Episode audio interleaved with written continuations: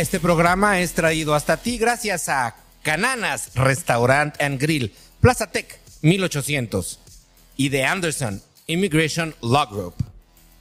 Comenzamos.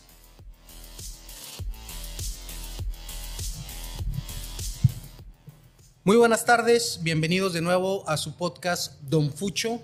En esta ocasión tenemos un invitado muy especial, el profesor Raúl Hernández, el mismo que es coordinador de la carrera de Educación Física en la Universidad Autónoma de Chihuahua, Campus Ciudad Juárez. Profesor, bienvenido, ¿cómo estás? Eh, licenciado, muchísimas gracias por la invitación. Todo bien, pues eh, agradecer el espacio para venir a platicar un poquito acerca de lo que es la carrera en educación física. Muchas gracias. Perfecto. Tu casa, profe, eh, nos da mucho gusto que nos acompañes.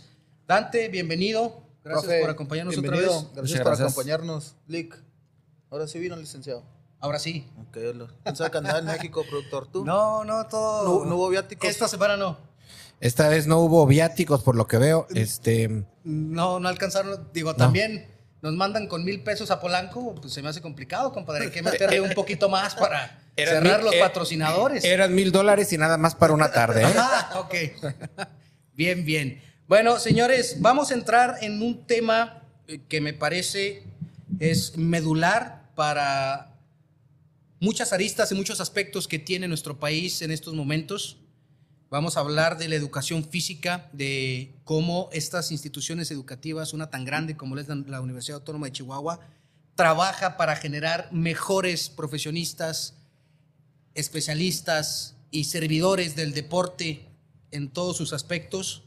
Por eso la invitación, profe.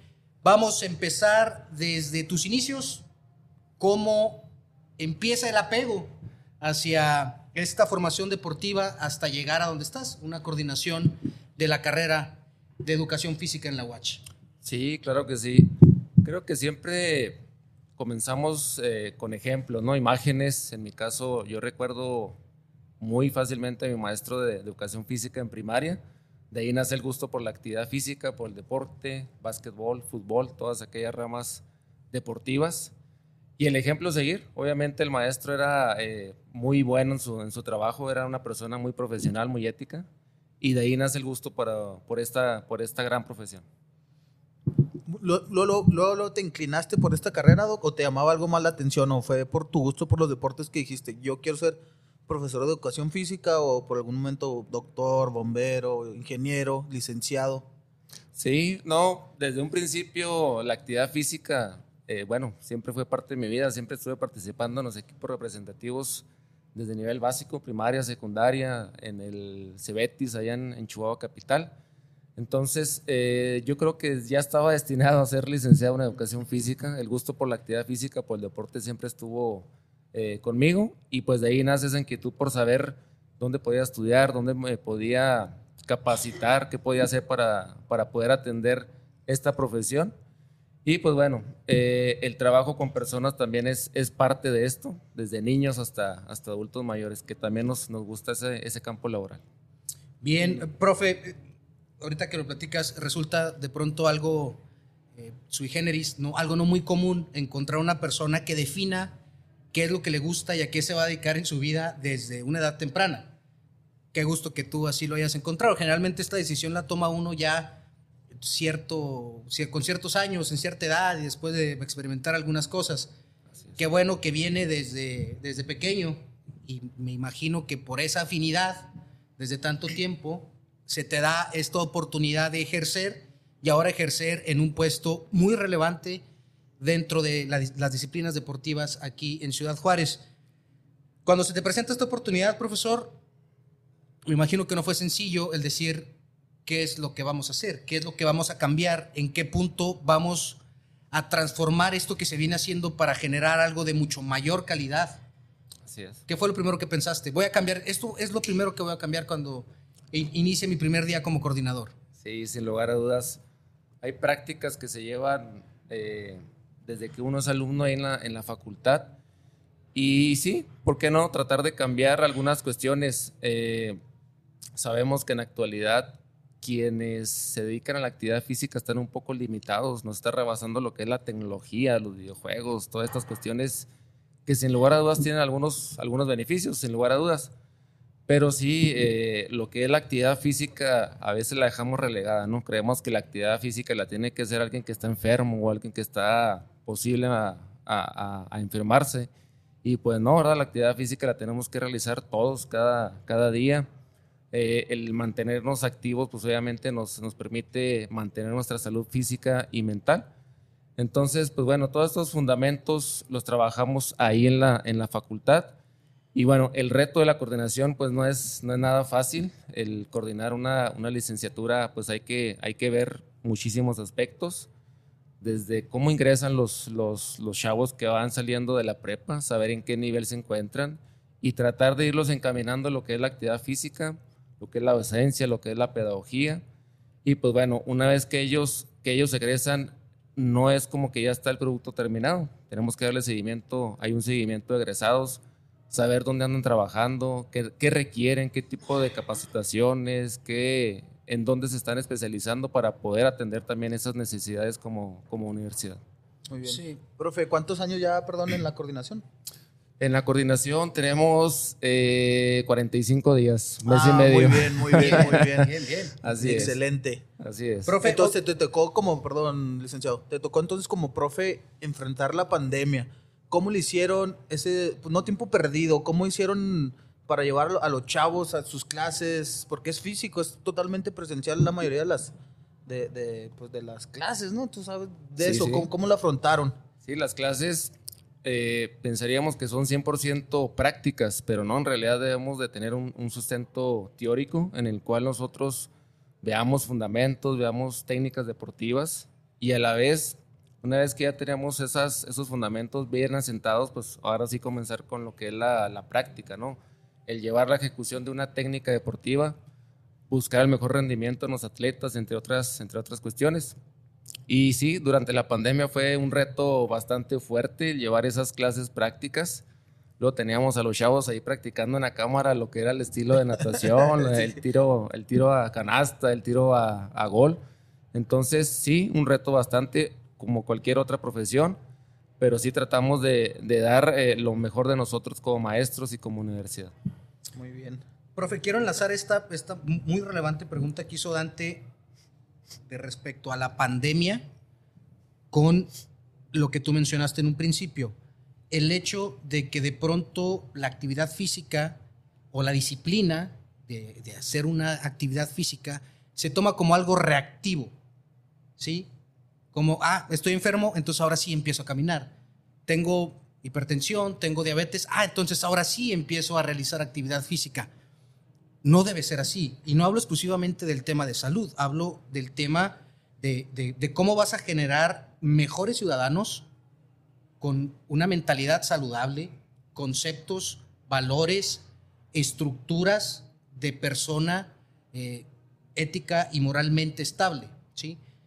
Esto se tiene que tomar como algo preventivo, algo que tiene que ser el día a día valga la, redundancia, para prevenir una enfermedad, para prevenir una, eh, una estabilidad emocional, para prevenir el que te apegues a situaciones que no te van a favorecer dentro de la vida. Sí, sin lugar a dudas. Bueno, yo creo que es, es, es regresar a, a ese ejemplo, a esa imagen que tenemos. Si en casa el fin de semana por lo menos me sacan a, o me llevan al parque a realizar alguna actividad física, pues obviamente lo voy a hacer de manera cotidiana, de manera semanal. Si en casa el fin de semana me la paso viendo el fútbol, o el básquetbol, o el béisbol, pero no lo practico, pues en dónde está la esencia de poder llevar esa imagen a través, a través de mi persona hacia los niños, hacia mis hijos, hacia los sobrinos, qué sé yo, ¿verdad? Entonces, sin lugar a dudas, no puedo hablar de actividad física y no practicarla, ¿no? No ser ejemplo de eso. Muy necesario. Luego tenemos ahí la persona que anda ahí, este, no sé, fumando, ¿no? Y que le dice al niño, oye, no, no fumes porque es malo. Entonces, ¿por qué lo haces tú, verdad? exacto, mejor sí, mejor dame claro. el buen ejemplo. Pre- Predicar con el ejemplo. Así es. Predicar con el ejemplo. Y, y hab- y hablando de eso, profe, mm, porque yo soy licenciado en entrenamiento deportivo, pasa mucho que entran o entramos eh, a la carrera muy buenos deportistas, pero no estemos listos para ser profesores. ¿Cómo trabajamos eso? ¿Cómo trabajamos la pedagogía? ¿Cómo hablarle al niño? ¿Cómo hablarle al grupo? No sé si te ha tocado, me imagino que sí, que muy bueno para el fútbol, pero pues para hablar en un grupo, pues no, se, se batalla. ¿Cómo cambiar ese chip de que vas a ser profe, no porque juegues bien al fútbol o cualquier deporte o cualquier actividad física, puedes estar frente a un aula o un grupo? Sí, sí, es, es algo a considerar. La vocación, sin lugar a dudas, en esta y en cualquier profesión es, es fundamental, ¿verdad? Si de entrada sé que voy a trabajar con personas y no se me facilita o no socializo de manera adecuada, pues difícilmente voy a poder atender a un, a un grupo, ¿no? De cualquier edad. Entonces, la vocación es, es, es fundamental.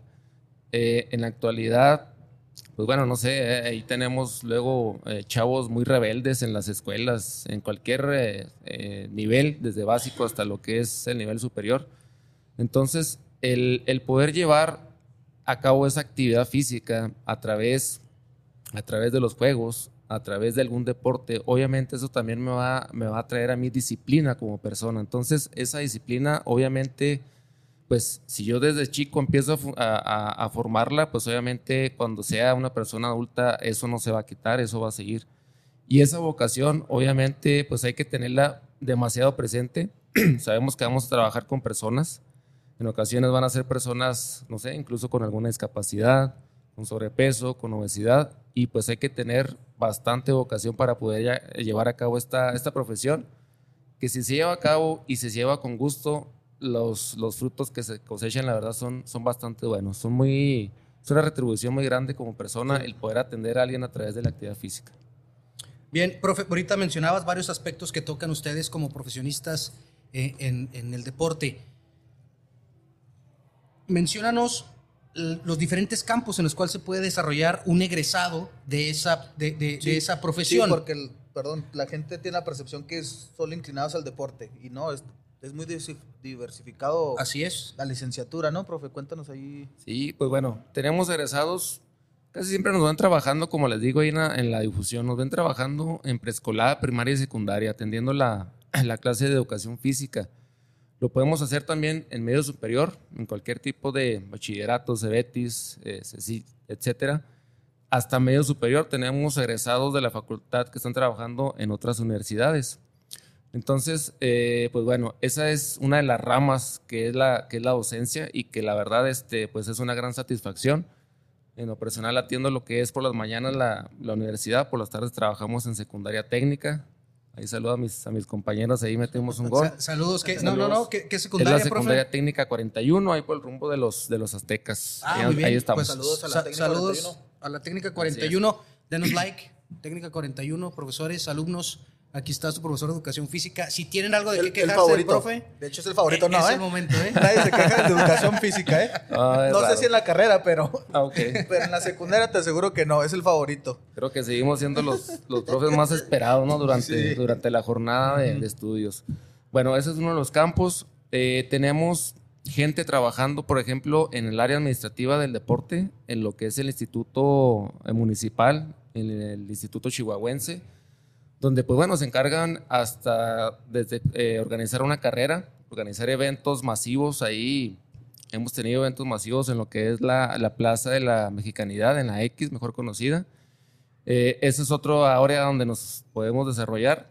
Tenemos también gente, por ejemplo, que termina la licenciatura, se especializan un poco más y los tenemos trabajando ahí en el área de rehabilitación. Ojo aquí, no egresamos como rehabilitadores físicos como tal, pero si llevamos un poco más de especialización, podemos atender esa área. Eh, centros comunitarios también a través de la, de la actividad física. Y pues bueno, aquí en Ciudad Juárez también, como le digo, en la difusión casi no tenemos maquiladoras, ¿verdad? Muy poquitos maquiladoras Sí, aquí sí. En, en, en esta ciudad. Entonces, las más de 300 maquiladoras, muchas de ellas contratan a los maestros o a los educadores físicos como coordinadores deportivos. Se encargan de organizar torneos, eh, igual eventos recreativos, el Día de la Madre, el, el Día del Padre, campamentos, el Día de la Familia.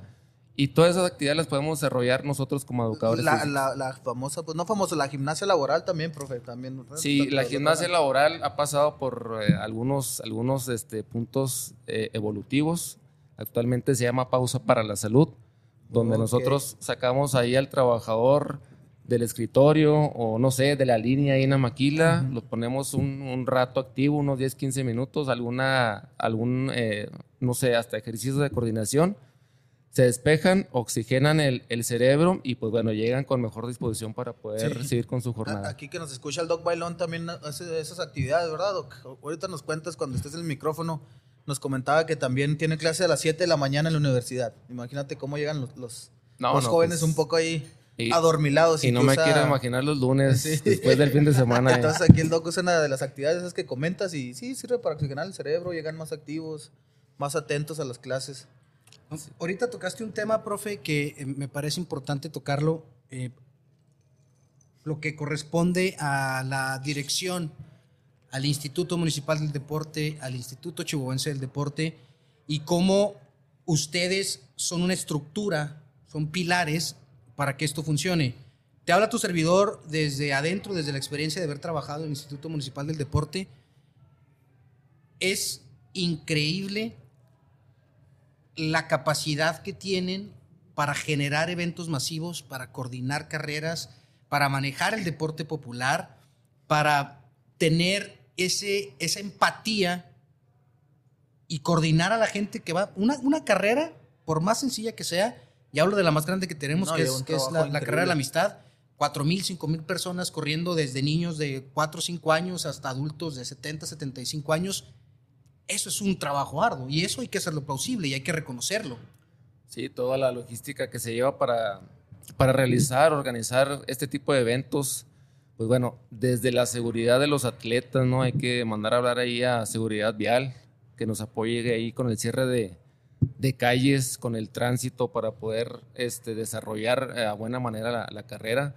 El aspecto de la salud, ¿verdad? Hay que tener en cuenta ahí las ambulancias también, por si se requieren eh, en estos casos. Y pues obviamente en la parte, en esta parte logística, desde la inscripción, ahí es donde nosotros comenzamos a trabajar. Hay que, hay que hacer las fichas de, de recepción de documentos hay que estar organizando los números, hay que organizar este, pues bueno, los chips para poder correr. Tiempos, sí, sí recuerdo mucho eso con el profe David Serna. Eh, les mandamos un saludo. Eh, Saludos al maestro egresado, nosotros también, David Serna. Ahí está, el profe Serna, una excelente persona, ya muchísimos años en el atletismo, generando desde los niños atletas reconocidos a nivel nacional e internacional.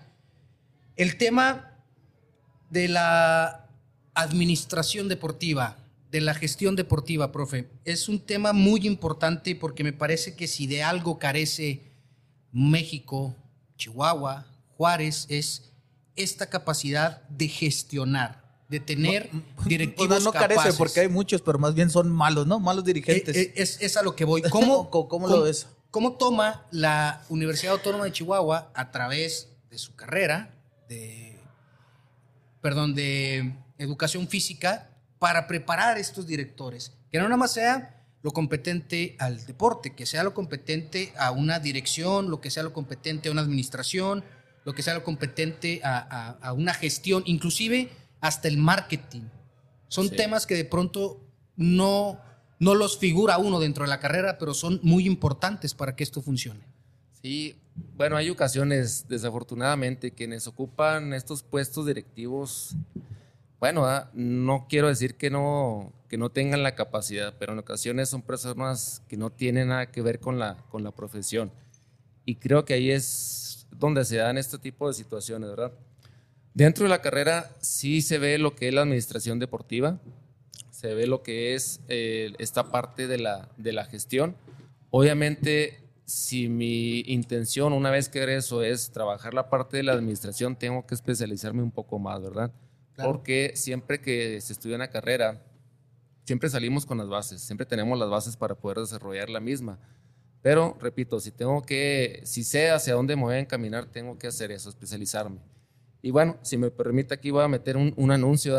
Tenemos eh, dos maestrías nuevas aquí en, en Ciudad Juárez. Excelente. Una es precisamente maestría en gestión de la cultura física, en donde se ven todos estos, estos temas, lo que es la administración, el marketing, entre otras cuestiones que tienen que ver con la propia administración deportiva. Hay que hacer énfasis porque sí, esa parte del deporte en cuanto a la administración en ocasiones se ve afectada por personas que no están en este, habilitadas para poder llevar a cabo esa función.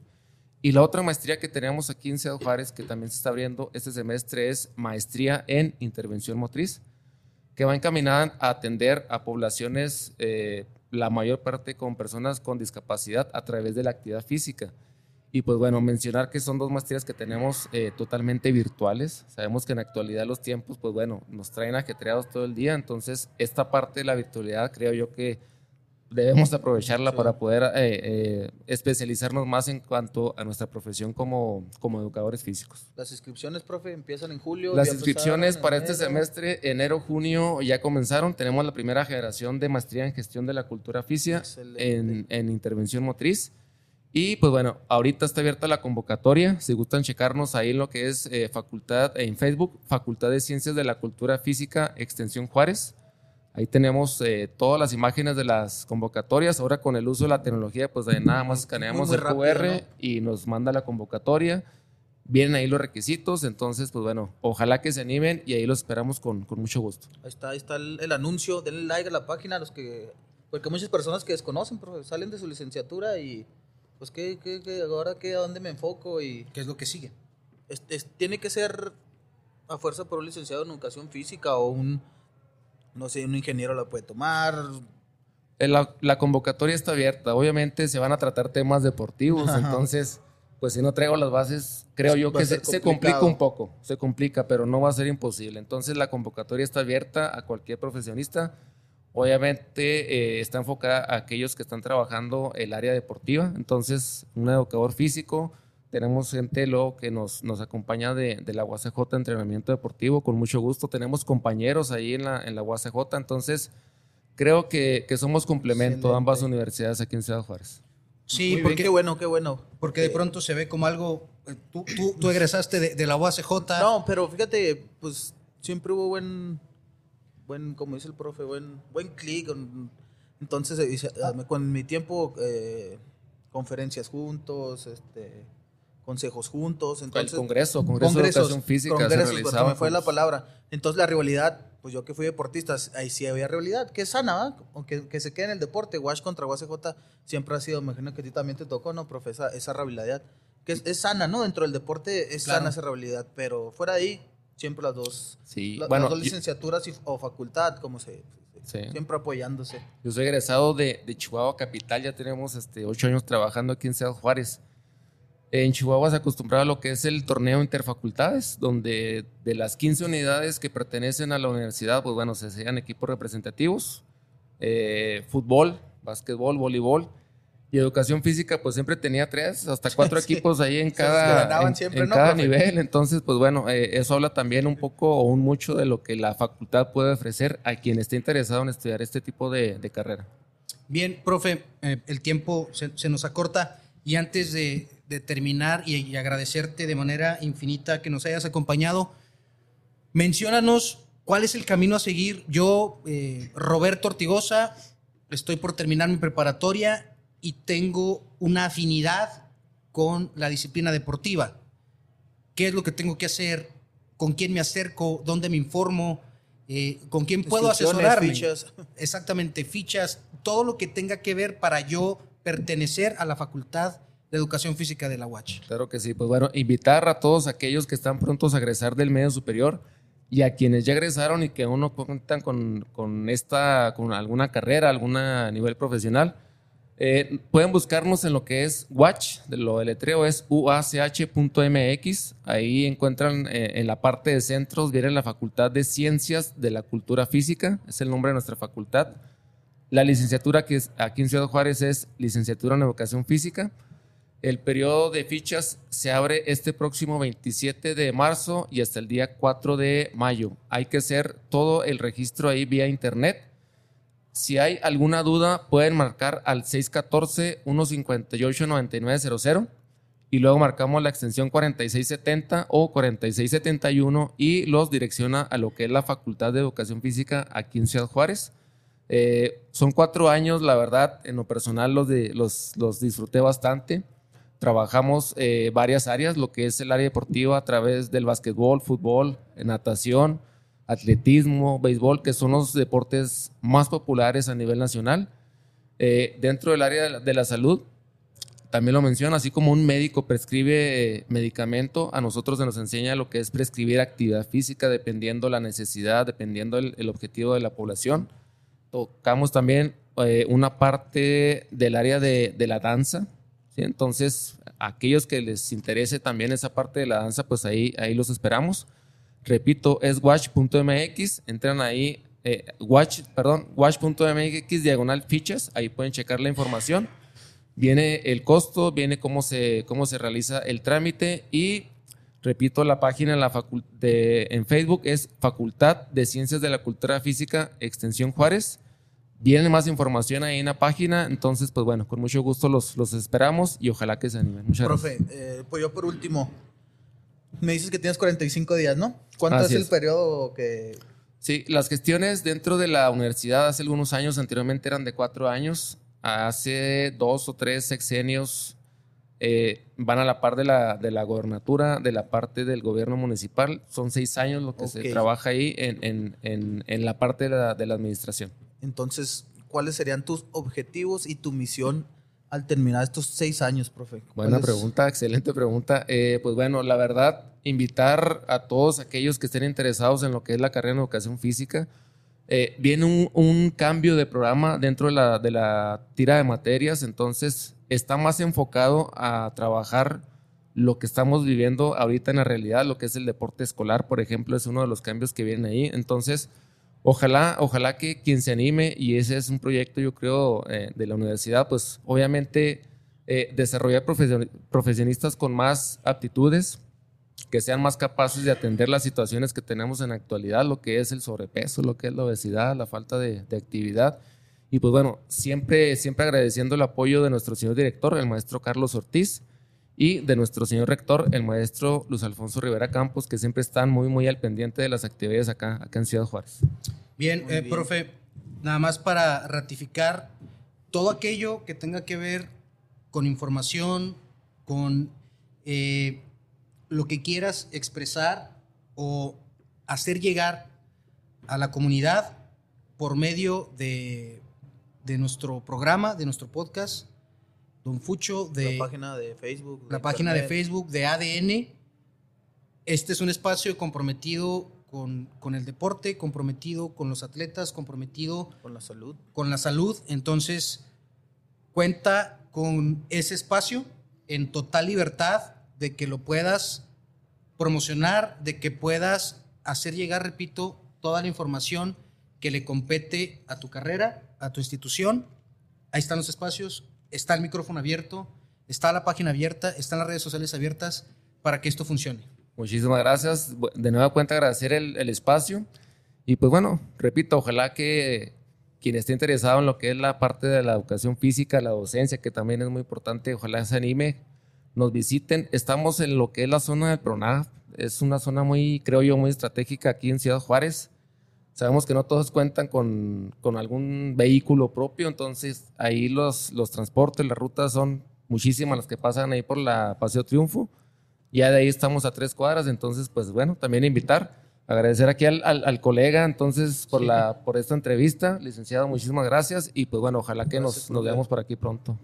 Bien, gracias, pues ahí está la información créame que es una profesión que le va a dejar mucha satisfacción el día a día, el saber que está ayudando a alguien a ser mejor persona, tanto en su concepto moral y ético y en su concepto de salud mental y física.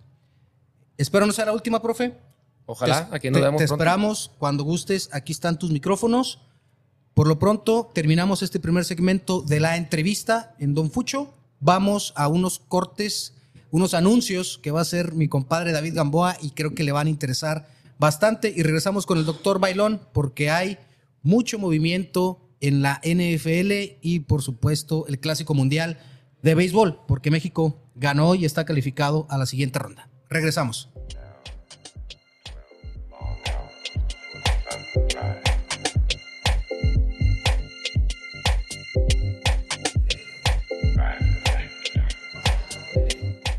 Hacemos una pausa en la información y el análisis deportivo en Don Fucho para invitarlos a nuestra casa. Cananas, Restaurant and Grill.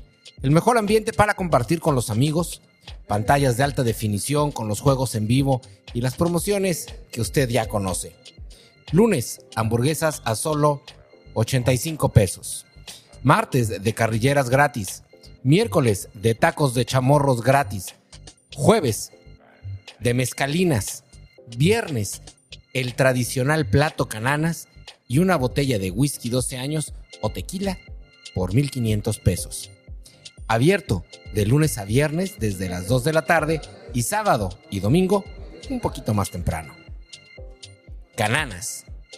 Restaurant and Grill. Plaza Tech. 1800.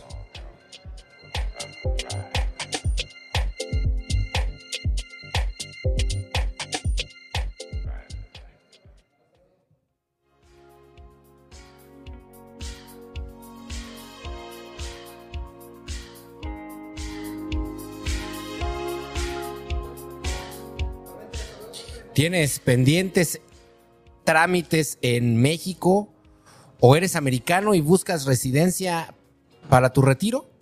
The Anderson Immigration Law Group cuenta con un grupo de abogados mexicanos que puede ayudarte aún sin salir de los Estados Unidos.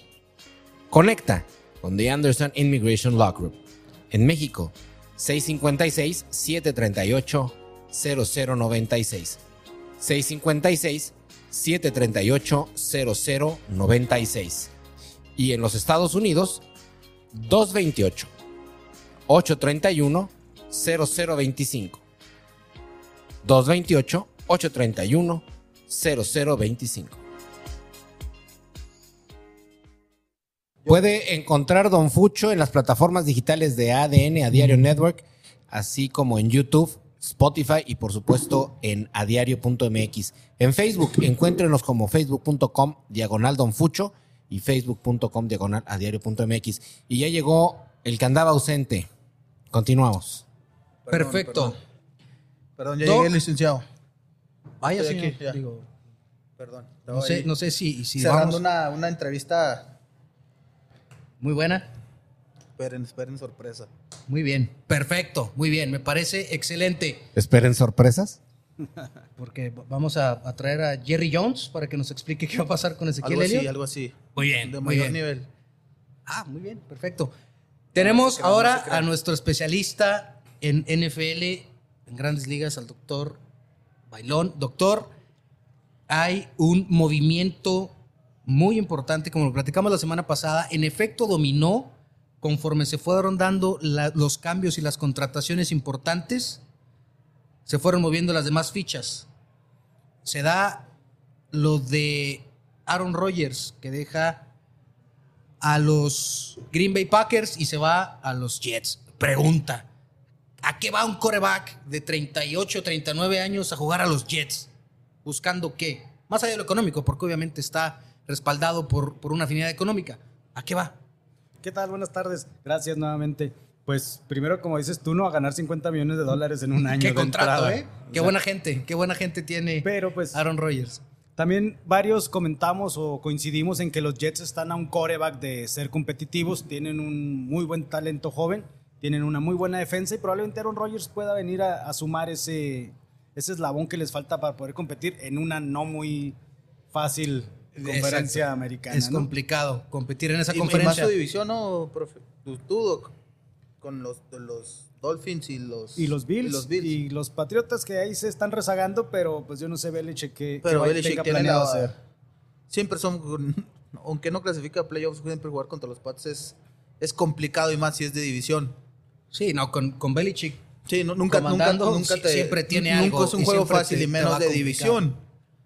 Así Eh, es. Ahora, todavía falta que finalice el acuerdo con los Jets. Todavía no está oficializado. Ya Aaron Rodgers dijo que sí quiere jugar con los Jets, que se están arreglando, pero recuerden que todavía hay que cumplir la lista de deseos o caprichos, como le quieran Sí, llamar. Y va a para- ser importante esa lista. Me parece que ya pidió a algunos jugadores que estaban en Green Bay. Hay que ver si, si se los traen y si el tope salarial les permite hacer esas adquisiciones. Creo que cortaron ya a su coreback, ¿no? A Wilson.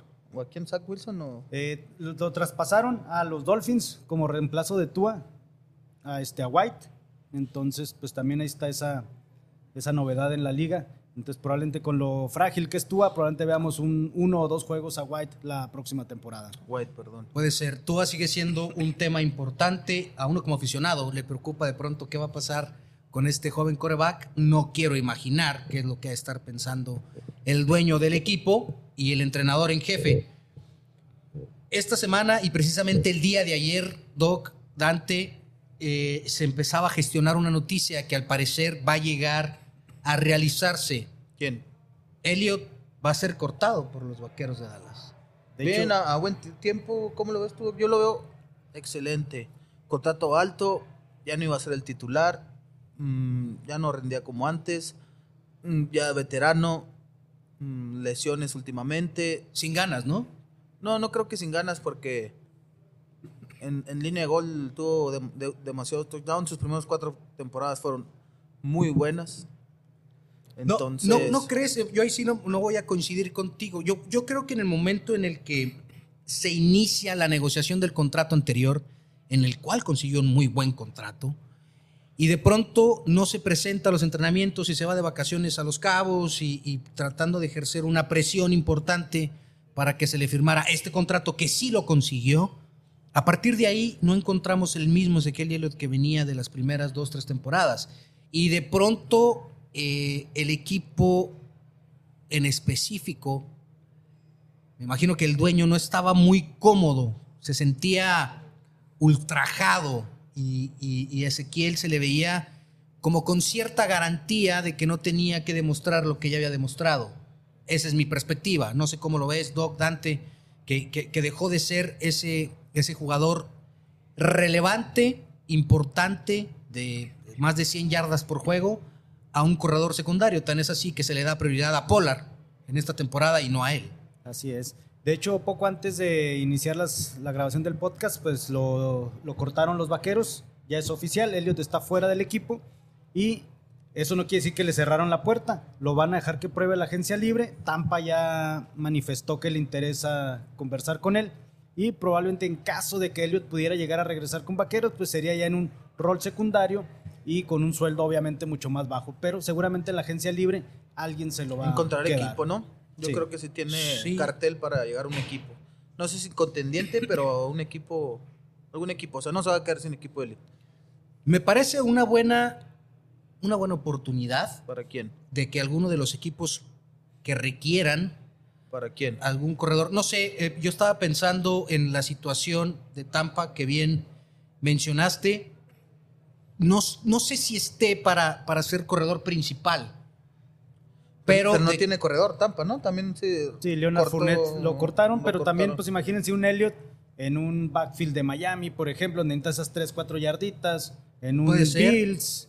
En un Bills. Pudiera puede- puede- funcionar. Bills pudiera- puede- exactamente, pudiera Bills funcionar puede ser Bills. una, una oportunidad importante para él retomar Eh, Pero ese ¿qué, qué pasa aquí, Docs? Lo cortaron.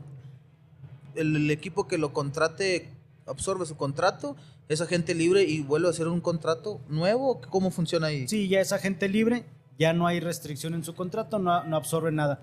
El contrato lo va a absorber Vaqueros en el próximo año, algo así como de 4 millones. Ok, nada más, porque se hablaba que cobraba 16. algo 16 así. millones para un corredor que te da en promedio 3 yardas por acarreo, pues es bastante, bastante Poco, bajo. ¿no?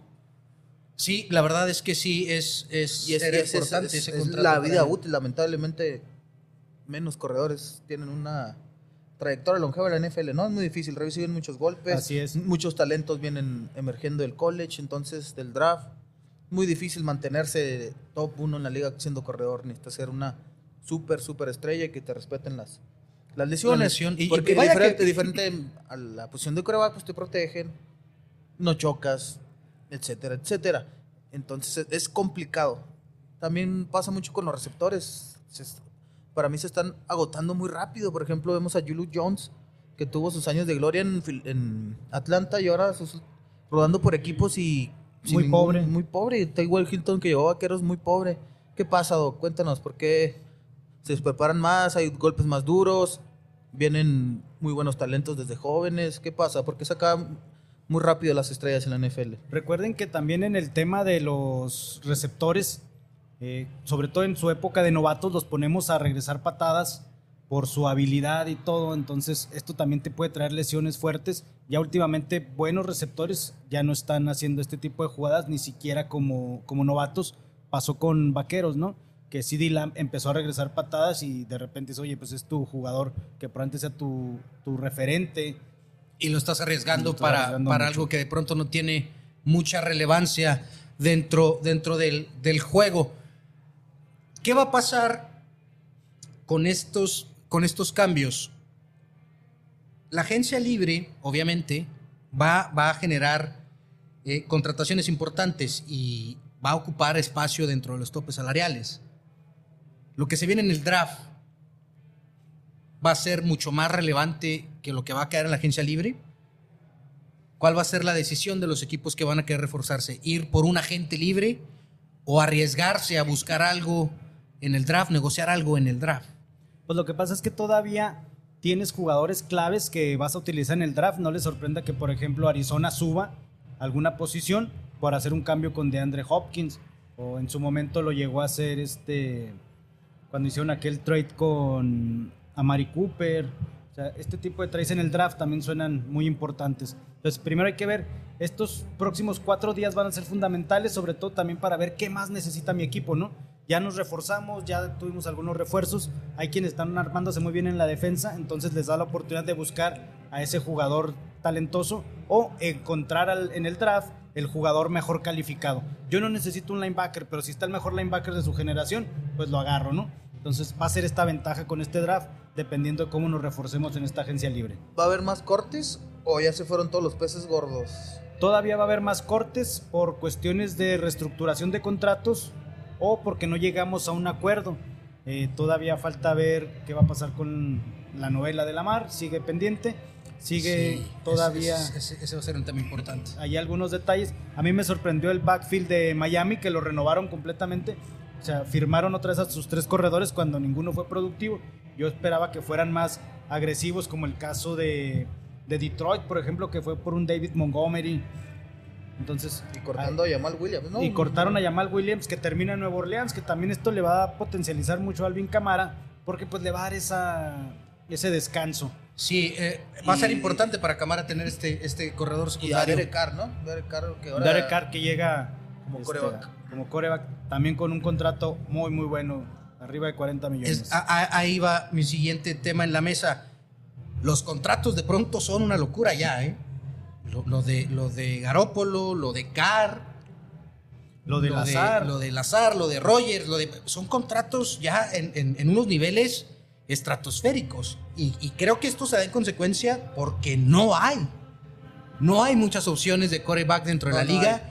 Ni, ni los que ya tienen experiencia, ni los que vienen abajo. Inclusive los corebacks nuevos. Es que no hay, es, una, com- es una, com- una posición muy difícil. Creo la más importante del, del Yo no conozco ningún equipo, ningún equipo de la liga que tenga un coreback secundario que pueda competir en el mismo nivel que el De coreback titular. que está de titular. No, Generalmente uno No, es muy se- bueno, el otro es muy malo o los dos son muy malos. No hay ninguno, Si, si no ningún equipo. encuentras 32 buenos para los equipos, mm, no vas a encontrar 64 buenos. Yo creo que la Es sorpresa es lo de los complicado. 49. sí, y que también Pero ahora son, son garbanzos de libra, no libra, sabemos. o sea, exacto. Y que ahora trajeron a Sam Darnold buscando a ver qué puede hacer, ¿no? A lo mejor lo resucitan su carrera, a lo mejor le borran estos fantasmas que le generaron en, en los Jets, no sé. ¿Con quién viene Sam Darnold? Con San Francisco. Con San Francisco. Viene a reforzar, esperando, sabemos que Purdy no va a estar listo ¿Y Terry Lance ya o y no? Trey Lance va a estar Lance, listo perdón. para iniciar la temporada, pero pues sabemos lo, lo frágiles que, Y- que son. Y le van a dar entonces, con la salida de, de Garópolo, queda más que claro que, que Lance va a ser el que va a tomar las, las- los controles del equipo. Obviamente también por la lesión de, de Purdy y por eso la contratación de este coreback de los Jets. Ya para darle eh, continuidad al programa y hablar de, de un tema relevante que es el clásico mundial de béisbol, las consecuencias de estos cambios, comentábamos que no iba, no iba a haber mayor eh, ahorita no hay una certeza de los equipos si se vayan a ir a negociar en el draft o vayan a tomar estos peces gordos, por llamarlos de alguna manera, en la agencia libre. ¿Esperan una temporada mejor que la anterior? ¿O aún, o aún eh, es muy pronto para poder tomar, para poder opinar al respecto? Yo pienso que es muy pronto. Tenemos que ver el draft, qué piezas vienen y cómo se arman los equipos, ¿no? En el draft. Porque hay sorpresas. Lo vimos con, un por decir un nombre, con Micah Parsons. Sal- Salió un... Sí. Un, Un excelente linebacker un y, excelente y no se esperaba linebacker y- tanto de él, ¿no? Exacto. y potencializó al equipo. O sea, por eso tenemos que esperar, ¿no? Entonces, se me hace muy pronto para decir si, si va a ser mejor o peor temporada. Que para mí, lo comentábamos en programas anteriores, no fue la mejor jugada. Puede decir así. Sí. Esta temporada hubo muchos altibajos. Muchas lesiones. El calendario. Muchísimas lesiones. Es raro cuando se equivoca la NFL en el calendario, se equivocó. Los juegos de los jueves y los lunes fueron malísimos. Cuando siempre te, te venían Muy- manejando muy una regularidad, ¿eh? pienso que pues puede haber errores porque pusieron, creo, cuatro veces a, a Denver, en prime Y- time. Pero y- pero lo que pasa es que, por cierta lógica, la contratación Sí, de nunca les había con fallado. Denver Te obligaba era- a ponerlo te, obligaba a ponerlo porque era lo y atractivo. nunca la fallaba. ¿ah? Entonces Denver. no sé si culpar a la NFL o al, al que hizo los calendarios, no sé No, quién, es- pero a lo mejor mala suerte. Que, Inclusive que- que cambiaron los- algunos juegos, ¿eh?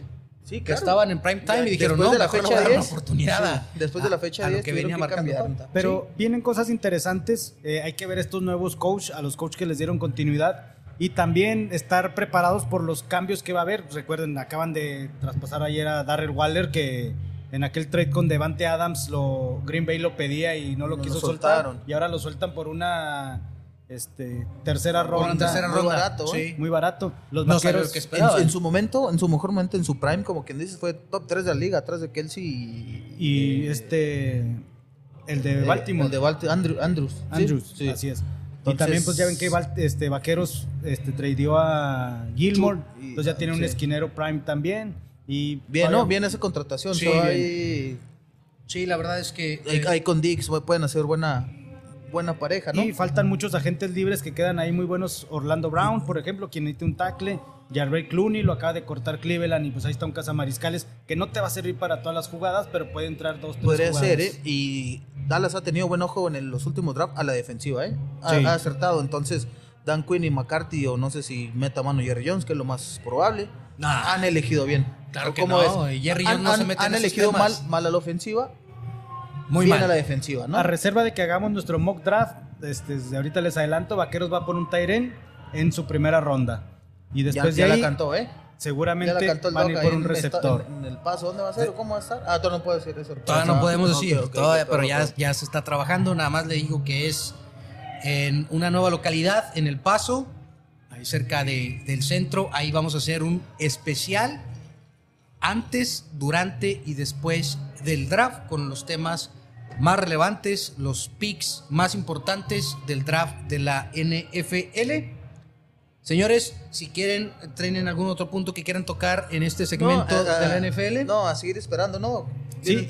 Y, nada más estar pendientes todavía con las primeras selecciones del draft. No les sorprenda que Chicago baje más todavía, buscando que suba algún otro equipo por eh, algún coreback o algún jugador que necesiten. ¿Qué no Chicago estaba jugando en la, en la UNEFA, Doc? Estaba- Ah, pero- la- lo Perdón, compadre, di- discúlpame. Ah, el productor, perdón. sí, es que el, el producer le va a los, a los Chicago de la Universidad de Taneplanta. o- o- o- ¿De dónde son? Perdón, compadre, discúlpame. se me- de, de pronto no se pierde, como no nos pasan. Creo que nos quedamos sin conductor principal. Eh, si quieres tomar la palabra, mi querido Dante. No, lo- no tenemos viaje a México o a Chihuahua o algo así para que se vaya el. Se, se me hace que sí lo vamos a mandar, pero a un baile. No, no es cierto. La verdad es que la, la queja de mi compadre domingo con domingo era. No puedo ver el partido de mis osos de Chicago. Pues no, es que la verdad. Vamos a ver todo cómo se nadie, nadie, nadie lo, nadie lo transmite. Y a ver si le dan horarios prime, ¿no? O de Pero- pérdida de pero- dos de la tarde. Pero es que es, es un problema ya común, no nada más con los osos. Y no nada más en la NFL. El Ya- ya- fútbol, sí, ya todo en cualquier paga. deporte, ya todo es de paga. Ya tienes que estar en un sistema o en otro o en otro y contratar todos si te quieres aventar. Es el problema. Sí, pues, que está- Tres mil está en pesos China. al mes de puros sistemas para poner Para todos poder los ver deportes. tu- a comparación de los es. vecinos del norte, pues sí te lo privatizan, pero una- un, un solo canal. NFL Network, NBA Pass, eh, Apple, Apple fue el que compró la MLS. Una sola suscripción. Aquí en México tienes que comprar cuatro. Fox Sports Premium, VIX Plus, aficionados. Pues sí, pero al menos te dejan un partido gratis, ¿no? O sea, a lo Oye, mejor y, no es el y- que y quieres aquí en. México realmente las suscripciones directas a NFL y etcétera pues en realidad no te ofrecen lo que lo que No, otro no, lado sí, sí, exactamente, a lo que no es la plusvalía está- que tienen en Estados están Unidos. muy limitados. Eh, Exacto, eso es lo que me refiero. O sea, está privatizado, pero bien hecho. Te abren todos los partidos, tú eliges cuál, cuatro dispositivos, diferentes tomas, diferentes ajá. narradores. Claro, el Todo. Red Zone, en- y aquí, pues no, se cae la y, señal, no y se con ve. analistas que realmente le saben y que realmente conocen de lo que están hablando. No algunos Así como nosotros. improvisados ahí, este. No, no, no- Como pero- buena noticia para el producer, pues vamos Sí. a poder ver más seguido a Chicago con lo bien que está jugando el tío Dan. Entonces, por lo menos dos veces al año los vamos a ver jugar contra Detroit, ¿no? Entonces, Digo, de Ah, perdida. Con los leones y Eso, claro. sí, eso sí, seguro van televisivos, ¿no? Digo, no, no, no, no, Televisados, perdón. no, De hecho, sería, sería también cuando juega con Green Bay, ¿no? Sí, yo creo un Sunday night, siempre es. es. un Sunday night del... con un Jordan Love que ya dijo Aaron Rodgers que lo ve fenomenal, que va a ser un excelente atleta y que Ah, le sí, ya. lo mejor. ya, de- ya le dio. Sí, pues ya con 50 millones en la bolsa, pues ya Me voy, a- ¿no?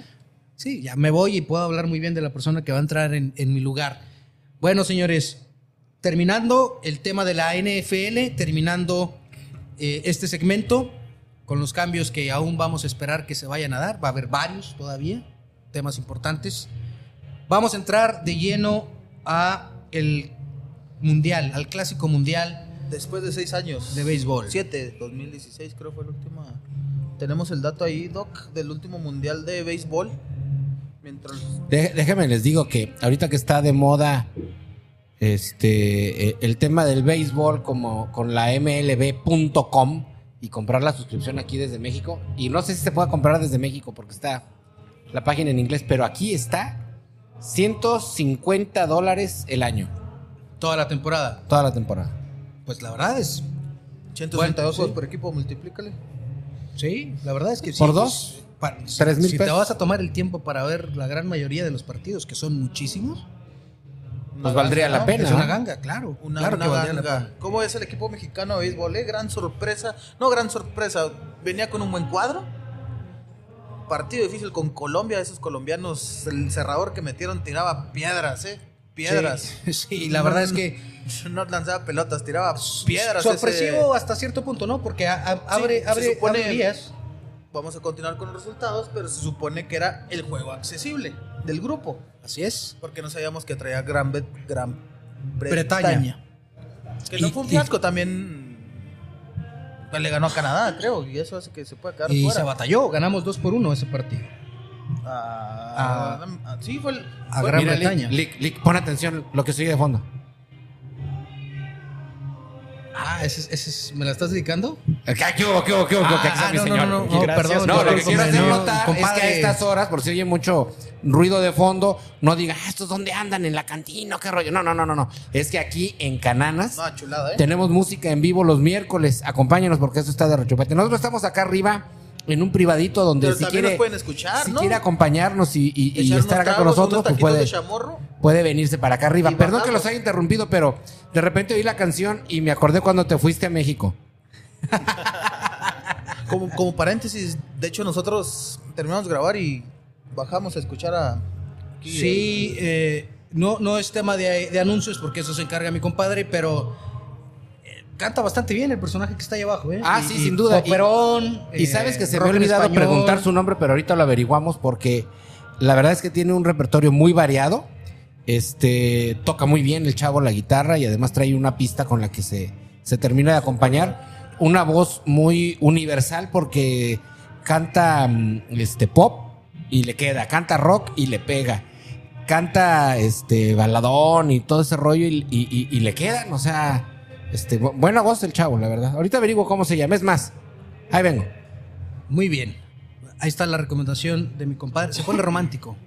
Viene la comadre y se pone romántico. Pero, pero no se vayan, espérenme. No, te lo prometo que no. Entonces, primer partido de México contra Colombia. Pierde 4-3, 5-4. Calificación a Urias en ese partido. La verdad es que no convenció a muchos con, con su desempeño. Bien, pero tiró bien. No cerró el juego, no lo perdió. Se esperaba algo más, pero salieron muy bravos los colombianos en ese partido. Sí.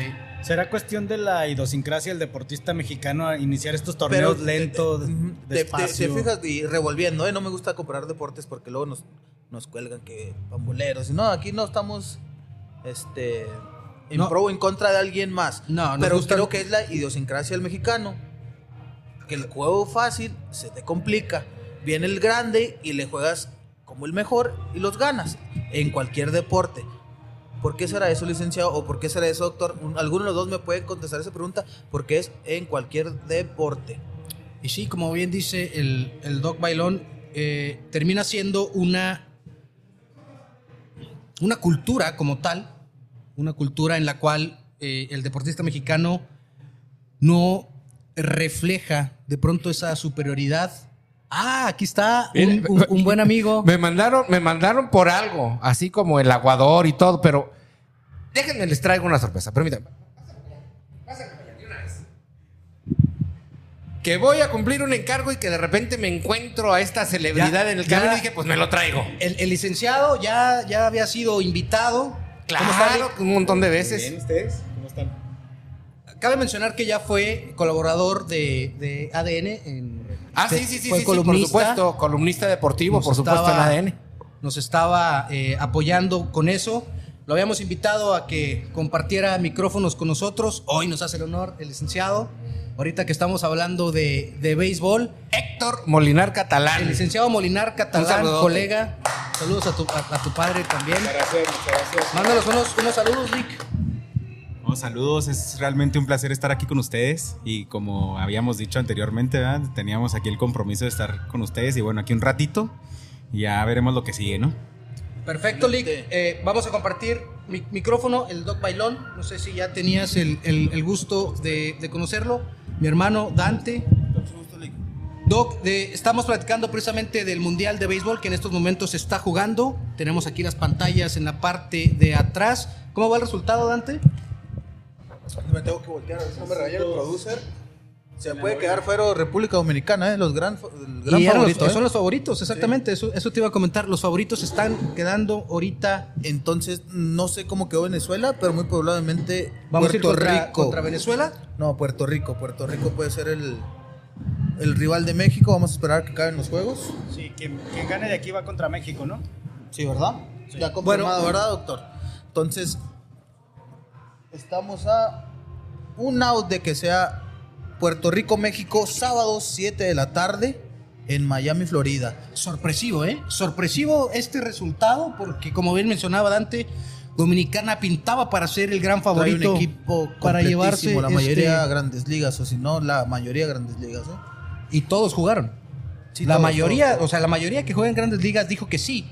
No le pasó lo mismo a Estados Unidos, que no, que no quisieron participar todos. Lo mismo con Canadá, no quisieron participar todos. Y Puerto Rico era el único que traía su mayoría, la mayoría de sus estrellas, Dominicana. perdón, Dominicana, los, los tienen en, en su roster y está a punto de quedarse Eliminado. eliminado. Dos outs en la novena. Que dice que hay que juntarnos más aquí el producer. A ver, Lick. Pégate poquito más, sin pena, sin pena. No muerdo, no muerdo. Entonces, Bien, el ya. próximo miércoles, ¿no? Vamos a ver si pasó México o no en las semifinales. Vamos a traer un experto de, de béisbol que nos desglose todo lo que ha sido el mundial, porque. Perfecto. pues, Excelente. un poquito, no, Eh, pero, ¿qué? ¿A Hasta- qué hablamos? hasta porque es ahorita- importante la Liga MX, ¿no? sí, vamos a entrar en tema de la Liga MX. Aquí con el, el licenciado el Molinar. licenciado Molinar. ¿A quién le vas, licenciado? Pues mira, la verdad, si, si no tienes eh, temor alguno de ser juzgado, puedes decirlo con confianza. Eh, Digo, aquí estás con dos azules. Eh, Hace, hace algunos años por ahí comentaban los jugadores de Chivas que ellos sí tenían identidad, ¿no? Ah. Co- cosa que, que Henry les festejó como festejaba Ah, sí, Blanco, sí, entonces sí, este, sí, sí, sí, recuerdo eso. sí. Ya, ya, ya sabrán entonces hacia dónde, hacia qué Ah, colores me muy dirijo. bien, Excelente noticia porque equilibramos la mesa, ¿no? Dos azules Sí, con dos águilas. sí, Excelente. sí, dos águilas. Bueno, de pronto se sintió así como que un, un no sé, algo pesado dentro del ambiente Sí, aquí, pero sí, bueno, sí. Hay apertura, soberbia, ¿no? ¿no? No, vamos a juzgar al respecto. ¿Por qué agarraste la cartera, Lick? No, no, no, la verdad es que eh, la escondí desde un principio porque como bien mencionabas, le vas al, al- por ahí le vas al, al- al América y hay que tener cuidado. No, no es cierto. Saludos a mis amigos y familiares americanistas. Hay dos temas importantes a tocar. Uno es la situación de Cristante con los Bravos. Esa sí ya cada vez está más caliente. Las declaraciones no han sido las acertadas. Ha dejado mucho que desear Oye, oye, las posturas está- está que ha tenido. Eh, el- de- ni en la banca, en la, en la tribuna, al Chaca, ¿no sabes algo ahí, Héctor? Creo que lo dejó ahí. Sí, eh, hay un tema de vestidor roto. En la opinión de su servidor, ¿eh? y, y espero, no hay una certeza porque como todo es muy hermético y, y en Sí, el es difícil de repente es- es- conocer qué pasa ahí en el que- entorno de Bravos. ¿no? Ajá. exactamente. Es difícil opinar, ¿verdad? Sin tener la, Sin la razón, tener. pero es muy obvio, ¿no? Que Pero- hay, hay algo que no está bien en el equipo, Y cuando tienes en la tribuna uno de los que más corren el campo, dices, pues si no es por lesión, no entiendo por qué está ahí. Sí, ah, hay algo, hay algo que no está funcionando bien. Y en la opinión de su servidor, me parece que hay una situación en la cual se rompe de la dirección hacia abajo. Y hacia abajo me refiero a el entrenador. Entonces tú dices de Miguel García hacia Cristante. No sé si Cristante está o, no, o de Alejandra hacia Garza. o de Fasi, o de... Me parece que todo el mundo está empezando a meter mano ahí. Y eso, obviamente, si no generas una certeza y no sabes quién es tu jefe directo y te dan, ¿cómo se le puede llamar? Instrucciones. Otros personajes de los cuales tú no esperabas, pues te genera esta situación dentro del equipo. Creo que por ahí va, ¿eh? No sé si, si Yo- el Molinar tenga alguna otra opinión al respecto. o sepa algo, ¿no? Yo pienso. O- o- ya no, suéltalo, la, ya la- suéltalo, la verdad ya, que no. Yo haciendo un análisis de la carrera de Cristante, este, creo que no debería sorprendernos, ¿no? Eh, Cristante como jugador, como portero, realmente fue. Bueno, yo siempre lo vi como un jugador tranquilo, un jugador este, que tenía sensato, equilibrar, sensato. líder, un líder dentro del terreno de. Pero como entrenador ha sido exactamente todo lo contrario, ¿eh? Le Sí, pasó con Toluca, le pasó Sí, con o- Querétaro. a Miguel Herrera, ¿va? Paréntesis, ahorita acaba de terminar ya el partido de, de el Clásico Mundial. confirmar, pero estamos seguros que es Puerto Rico, México el sábado a las 7 de la tarde por el pase a las semifinales. Al parecer sí, ahorita, ahorita confirmamos aquí el Doc Bailón nos va a dar eh, la certeza al respecto. Retomando el tema de, de Oigan, los Bravos. haciendo un paréntesis, ¿qué tan, ¿qué tan fuerte está esa rivalidad de Puerto Rico-México en béisbol? Mira, la verdad es que eh, hay que ser muy honestos. Eh, Puerto Rico siempre ha sido un, un país eh, De grandes con- peloteros. de grandes peloteros y a altos estándares de béisbol. México no sé si está a ese, a ese nivel. También hemos producido grandes peloteros que han destacado en grandes ligas, pero creo que es mucho más nato lo de Puerto Rico que lo de, que lo de México. Sí, va a ser un duelo bastante, bastante interesante, va a ser un duelo muy complicado.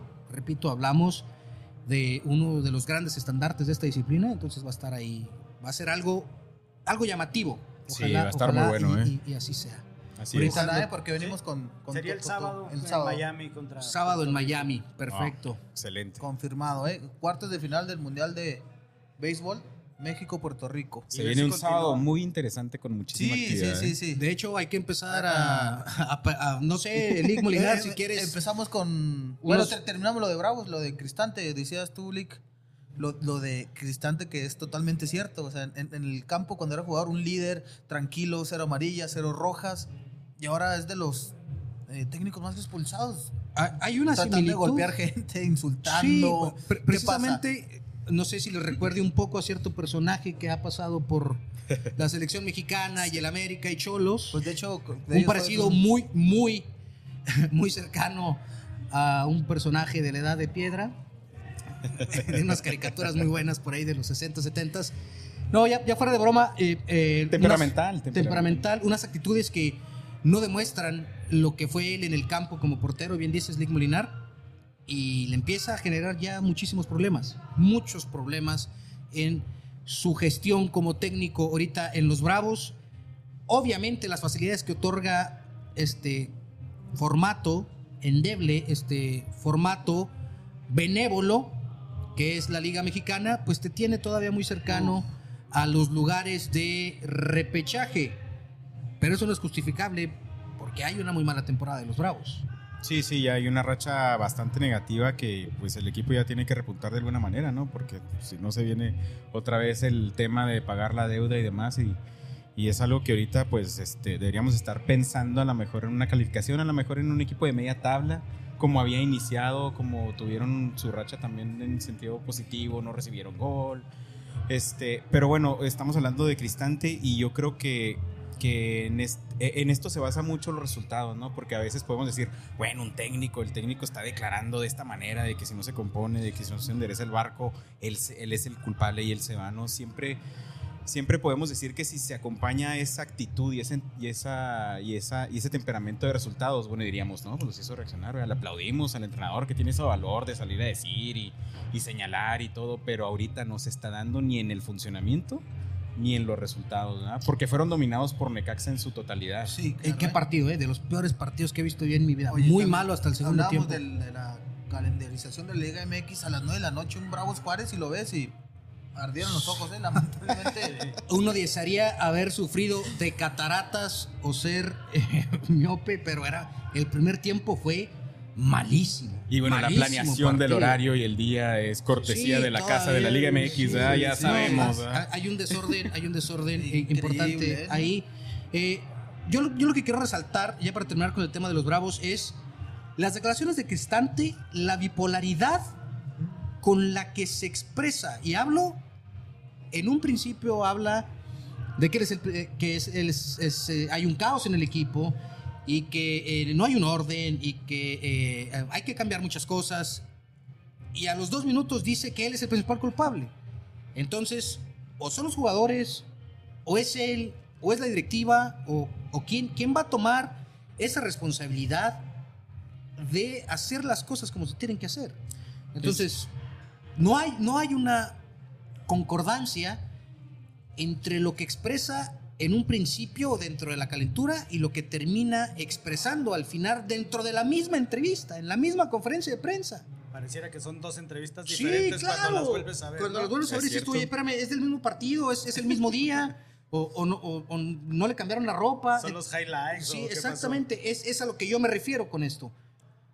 No Ni él mismo sabe qué es lo que está pasando con su equipo, porque no sabe si él es el, el- el- el total culpable, no sabe si los jugadores son los que no están digiriendo el concepto futbolístico de Cristante y lo termina reflejando en sus palabras.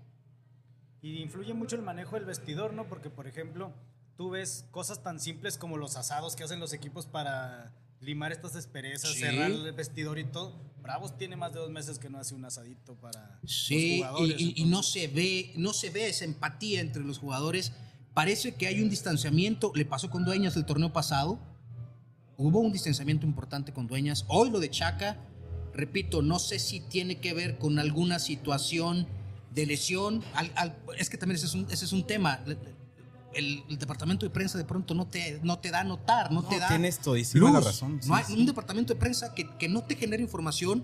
Lo único que te va a provocar es la suspicacia y que empieces a generar rumores que no terminan siendo ciertos.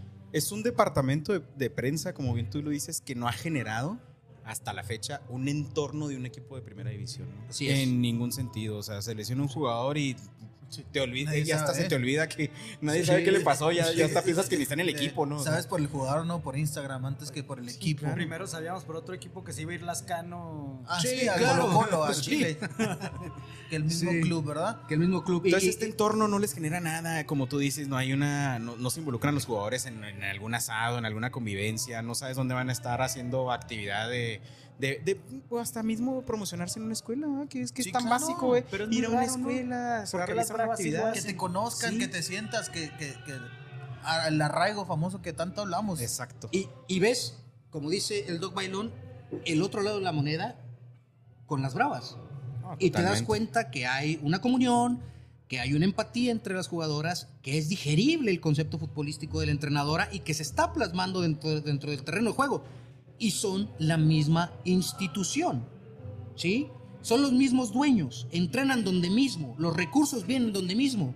¿Por qué hay esa bipolaridad? ¿Por qué hay esa diferencia tan marcada entre el equipo varonil y el equipo femenil? Y, y- quiero hacerlo notar porque muy poco hablamos de las bravas y tenemos que hacerlo más. Hay que reconocer el trabajo que se está haciendo y que las mujeres están levantando la cara por un equipo que viene triste y paupérrimo durante mucho tiempo. No, y tan simple como que vas a ver a las bravas y vas a ver a los bravos y de las bravas sales como un fanático, sales complacido independientemente del Sí, claro, resultado, hombre. un equipo que se entrega, que se barre, Lucha, que está ahí luchando, ah, compitiendo. Y los bravos te da la sensación muchas veces el domingo, como el domingo anterior, ¿verdad? De que es un equipo, es un equipo que estoy viendo que no se está muriendo en la raya, ¿verdad? A pesar de la calentura en la expresión de las declaraciones del entrenador, ¿verdad? Que Sí. dices, a lo mejor, bueno, los quiere hacer reaccionar, ¿verdad? De alguna manera. Pero me, me Pero no parece. está funcionando, ¿no? Me, me parece que ese tipo de temas, y ahorita hablábamos con, con el profe Raúl de la gestión deportiva, que eso es muy importante, eso se habla adentro. Y, y- y tú lo viviste como, como asistente técnico de un equipo profesional en la Liga Nacional de Básquetbol de los Indios. Sí, Eso claro. se platica adentro. Eso no, tú no exhibes a tu jugador en una rueda de prensa. Eso es lo peor que puedes hacer. No, no, no puedes mostrarte en disgusto y exhibirlo. Es, ven, vamos a platicarlo adentro. ¿Qué pasó? Así es. O- Sí. oye, pregunta, ¿pero qué van a hacer los Bravos? Porque faltan siete fechas, estás en reclasificación, tienes la posibilidad de cerrar en casa, te quedas, te vas, hablan de Cristán, te lo dejas, no lo dejas, ¿qué haces como Bravos? Bueno. Yo lo cortaría, pienso que si llega otro técnico podría funcionar mejor. No tiene el mejor equipo, pero tiene buenos jugadores, le trajeron buenos jugadores, hay talento en el equipo. El, el delantero este de Molina. Uh, chulada, eh, chulada, eh, Qué muy bueno, me contratación, sorprendió. Excelente Y- contratación. Y, si no lo cuidan, se les va a ir. Se les va a ir a buen precio, lo van a vender bien, pero si quieres hacer un arraigo Igual con un necesitas a jugador. un chaca y que le esté tirando más bola, ¿verdad? Pero. pues, Ok, sí, claro. En, en- en la mesa. Que no y- inició y- el domingo. Aparte, eh, o sea, inexplicable, ¿no? Ah, exactamente. ¿Por qué no inició el Puntos de, domingo? puntos de los Bravos, Lick. ¿Cuántos puntos tiene ahorita Bravos? ¿En Tiene? Bravos, eh, si mal no recuerdo, está en onceavo lugar. Aquí estoy viendo la, la Eh, tabla. eh, Eso, eso es lo que provoca este sistema benévolo. Ajá. Y precisamente por eso la duda y la pregunta que, que se está Sí, planteando aquí en la mesa. O sea, ¿y a cuántos del octavo lugar para cerrar un repechaje en casa? Sí, el octavo lugar tiene 15 puntos. Es el momento, la- el siguiente partido de no despegarse de, De, la, de- de- del de los primeros ocho, ¿no? Sí. Porque sería genial, lo, lo comentaba aquí. en- Y vas contra el penúltimo, lu- Ajá. penúltimo lugar. En podcasts anteriores sería genial ver a los Bravos en casa en un juego de liguilla, ¿no? Me parece que se lo merece es. la afición. Sí, Sería claro, la afición. Es, es- es sigue algo, es respondiendo, algo sigue respondiendo, es sigue algo que se tiene que, ¿eh? Sí, claro. Y es, y es algo que, Entonces, que se tiene entonces cuando dices, "Oh, la directiva está manejando bien la afición, porque la gente va al estadio, la gente está comprometida con el equipo, pero vaya, como que es, hay un cable directo eh, de, de directiva afición, pero del otro lado no hay, un, no hay una conexión directiva cuerpo técnico. Da la impresión de que la directiva está en otro mundo. ¿no? Exacto. Siempre Pero- ha pasado pero, eso. Sí.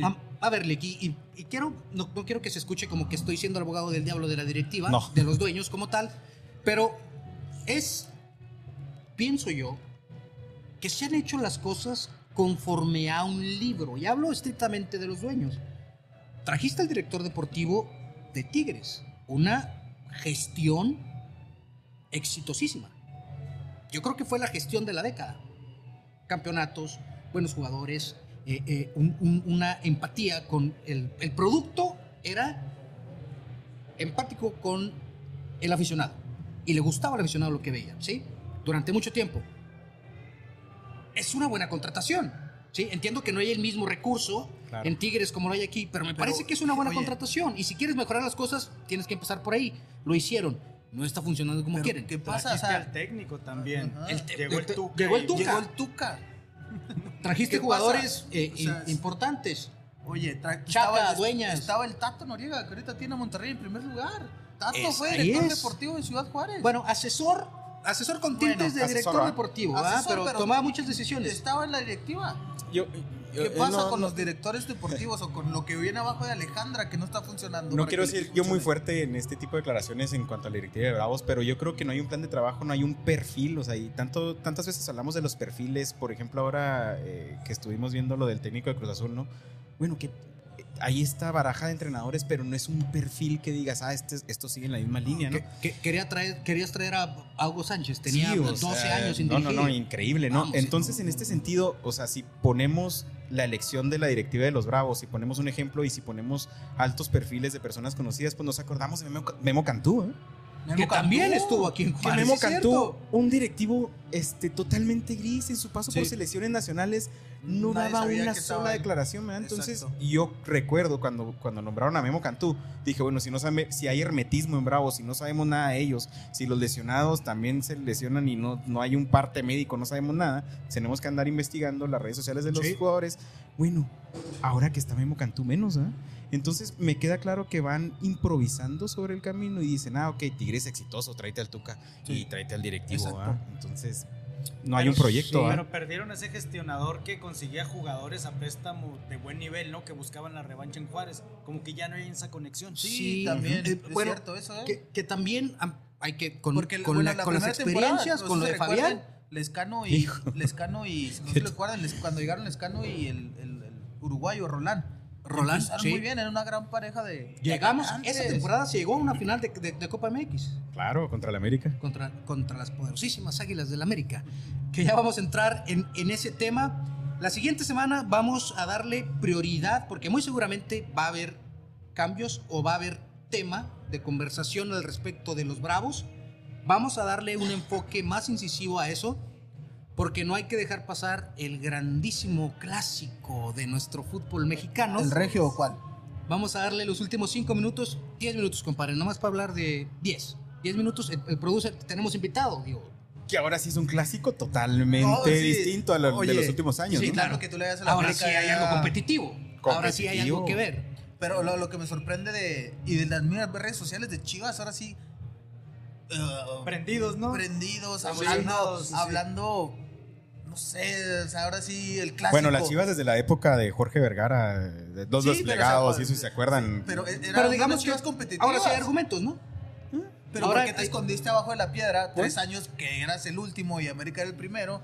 Y no Así hablaba pasa, nada. Y ahorita que pasa, están es- parejos, ahora sí, el clásico y vente, y hablamos Es- mal del otro equipo y es el clásico y el Víctor Guzmán ya ahí Bueno, Víctor Guzmán, el, pocho, la cara del equipo y el capitán que no Oye, se deja. pero- No, Nuestro Jiménez sí es bueno y el otro no. Sí, o sea. Pero y- incluso hasta cómo apagar los fuegos, ¿no? Cuando Chistes quieren baratos. hacer ese pique con Henry Martin, no, es fenomenal. Él debería incluso jugar en América.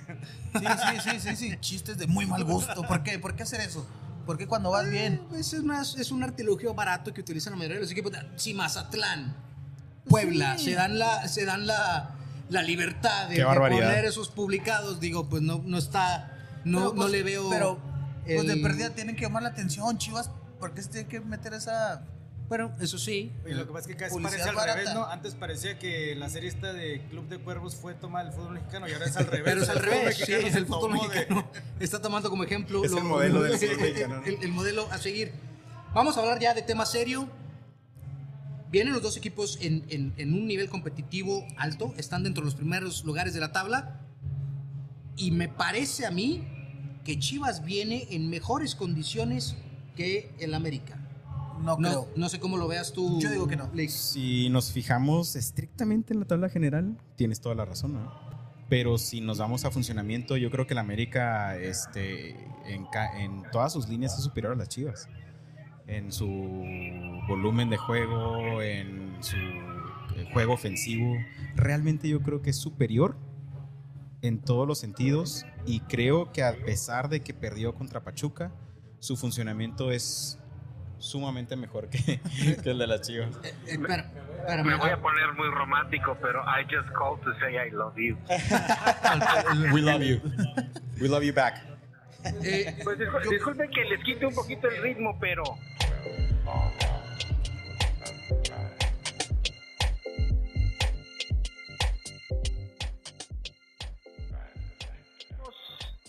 suspendemos momentáneamente esta transmisión para recordarle que estamos aquí desde Canana, restaurante and grill. Era importantísimo, yo sé que están picadísimos con lo que está platicando eh, aquí la buena, la buena gente de Don Fucho y con este invitado especialísimo, pero era importante decirles que vénganse para acá, acá lo esperamos todos los miércoles y a mí me corrieron hace un momento para preguntar quién era el que estaba cantando, se llama Joy Dávila y en el camino me encontré a Héctor Molinar Catalán y bueno, pues aquí están. Yo los regreso los micrófonos a los que sí saben de deportes.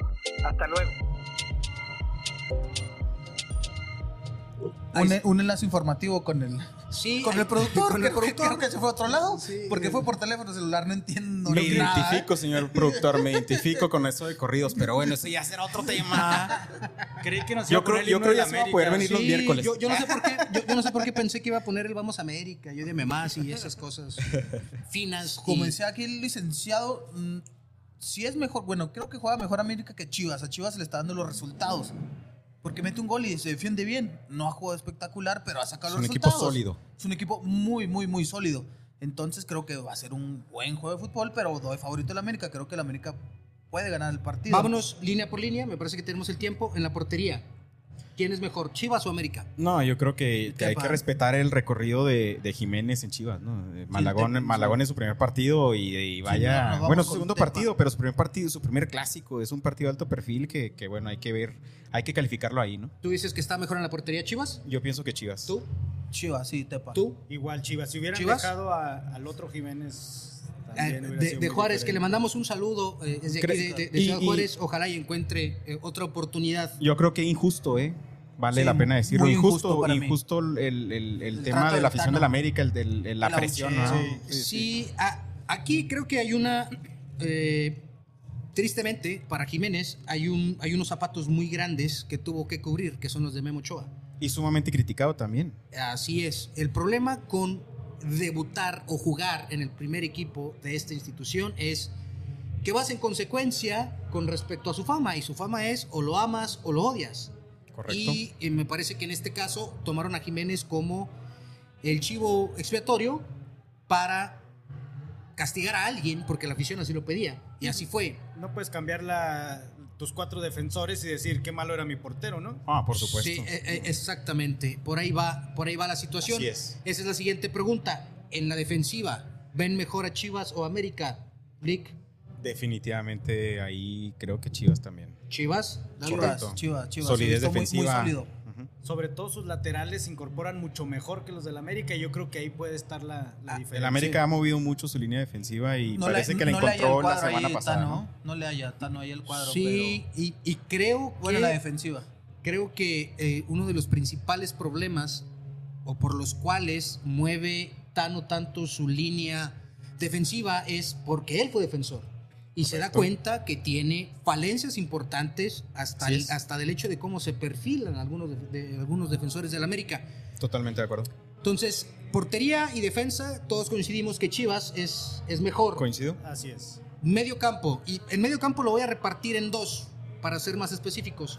Medio campo defensivo y medio campo ofensivo. Empecemos por el defensivo, Lick. No, definitivamente el América, ¿no? Sus recuperadores, Richard Sánchez eh, tiene una proyección ofensiva, Fidalgo, la capacidad que tienen para retroceder y para eh, crear juego ofensivo, yo creo que es superior a la de Chivas. Sobre todo estos dos jugadores que mencionas, a veces no sé si son centrales, son medios o de plano ya son centros delanteros, Sí, no tienen la esa movilidad, habilidad. ¿eh? Tienen ese recorrido ¿ah? y ese sacrificio que... Richard se queda un poquito más, pero es el que roba. Tiene buena salida de balón, pero se la da Fidalgo y hace el juego. Y el Sí, disparo de, la de- América. de media distancia de Richard, ¿no? Yo Es- creo que, que es- eso le da también... un plus increíble. Ajá. Yo creo que es el mejor mediocentro que le pega el balón en el fútbol mexicano. Así es. Ya sea de tiro libre o en pelota andando, tiene un, un misil en esa pierna. ¿eh? Y, Correcto. y- y lo voy a decir como tal, ¿eh? Y yo creo que todos aquí saben que no hay una afinidad a- al América, pero me parece que tiene el mejor medio campo de la liga. Sí, sí, sí. Totalmente Creo, sin temor a equivocarme, lo de Fidalgo es, es una locura. Es, es- es De un- los es mejores de la liga, ¿no? Top Exactamente. 5 de la liga. como Es un jugador. jugador con una capacidad mental impresionante. Está un paso adelante de- del equipo contrario y Bien le da que- una que- fluidez bien Muy que- raro que importante. te falle un pase, muy raro. Bien que este con de ese medio campo, Cabecita Rodríguez parece muy bueno. Sí, ca- ca- cabecita. Entró frío, ¿eh? Bueno, llegó frío, ¿eh? Cabecita Es de requiere, momentos. eh, es, es de momentos y requiere que se le surta balón. Y si no, si tiene que bajar demasiado por él, se opaca, se convierte en un jugador grisáceo. Y este medio campo que separaste eh, defensivo y ofensivo se viene a enriquecer totalmente en ambos aspectos si juegas en Dejas. Que Sí, Sendejas te hace un recorrido a la defensiva que Sí, Leo Suárez no ha podido Leo con él. ¿no? Suárez tiene más gambeta Más hacia proyección. adentro, ¿va? Más, proyección hacia adentro muy buena pegada, pero es más completo Sendejas, así lo, así, así lo veo yo. De acuerdo. Y por derecha, pues Cabecita cuando quiere hace el gol. No está en su mejor nivel. No está en su mejor nivel que lo vimos con Cruz Azul, pero sigue siendo un jugadorazo. Sí, vimos claro. el gol que hizo contra Tigres. Es como un- te acordabas, ¿no? Como Por eso lo compró el América, ¿no? Y es que Por es, ese- el por ese Beckham tipo de es- jugadas. es un falso 10, o sea, realmente ni te juega de 10, pero te, te complementa Sí, mucho la Está ofensiva. muy- Está Un- muy mueve. nueve y medio, un medio Bueno, tirado para la banda izquierda, tirado por una banda. Eh, eh, Es un jugador polivalente. Entonces, y, y que- de Chivas, quienes están? Están en. Beltrán, que está en buen nivel, está Guzmán. Guzmán, pero creo que es mejor el del América. Entonces podemos definir que de medio campo ofensivo y delantera mejor América. Mejor América definitivamente. Y retomando el tema de Cabecita Rodríguez, es muy peligroso y sabe perfectamente qué hacer cuando le llega el balón cuando van diagonales al centro. Sí, sabe que le va a tirar, es, o sea, se aísla muy bien porque se cierra la, defe- la defensa. Es que si te llega Valdés, Henry y por atrás Fidalgo, se cierra la defensa y es cuando aprovecha el América para tocar Así la es. cabecita. Lo tiene muy bien hecho. Entonces, ahí, bueno, pero Chivas se ha visto muy bien con, a la defensiva con Obviamente Paunovic. con sus bemoles o sus diferencias, claro, pero claro, mu- claro. mucho como Con sus jugaba inconsistencias. Oribe Ajá. Peralta, ¿no? De llegar a ese hueco donde de repente se dice, ¿cómo Sí, Oribe también era... Así lo estuvo usando la Volpe. Ajá. Sí, ¿Verdad? exactamente. Exactamente. La Volpe le encontró Esa una función. plusvalía a, a Oribe Peralta porque no jugaba como un punta clavado. Ya cuando a lo mejor no era tan efectivo Oribe como rematador de centro delantero, le encontró esa función que la supo hacer muy bien. Sí, o sea, libre Oribe, porque tenía mucha técnica Oribe. ¿eh? Ya no tenía la velocidad. muy pensante, un Ajá, muy muy pensante. Perdió en capacidad, capacidad física, pero la adquirió en mental, entonces era muy inteligente, se movía entre líneas, no necesitaba correr para ponerse frente al área. Y lo de Henry, pues sorprendente, ¿no? Después de tanta sequía, ahorita anda. Sí, bien. Anda fino, fino. y bien, ¿eh? Bien por el Bien, fútbol mexicano, bien. necesitábamos un delantero mexicano en Urgía, Urgía. urgía.